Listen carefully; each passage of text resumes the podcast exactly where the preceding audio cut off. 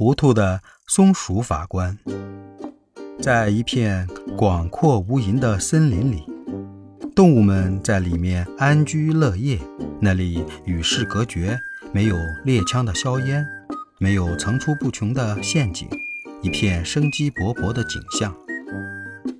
又到了夏天，烈日炎炎，松鼠法官躺在树荫下乘凉。可忽然乌云密布。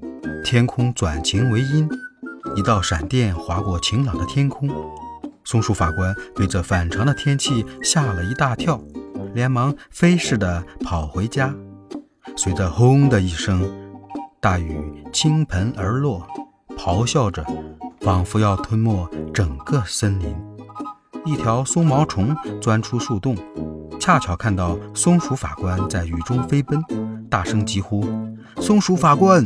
雨太大了，您到我洞里歇歇吧。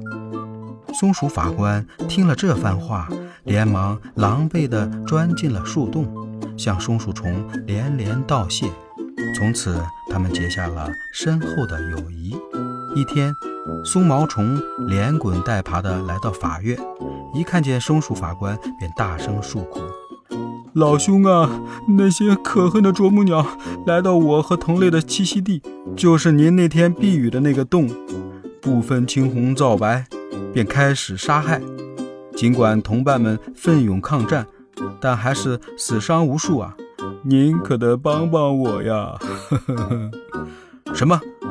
松鼠法官拍案而起，怒发冲冠，太无视森林法规了，真是玷污了这片净土！来人！通通给我关禁闭！松毛虫听了眉开眼笑，大声赞道：“法官英明啊！”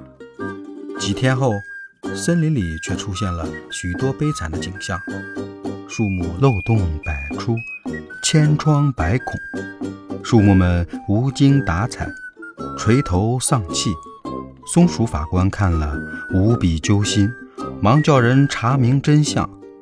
松鼠法官得到了这样一份报告：根据调查发现，树木的病态是由于松毛虫大量繁殖导致的，建议重新放出啄木鸟，治理此灾害。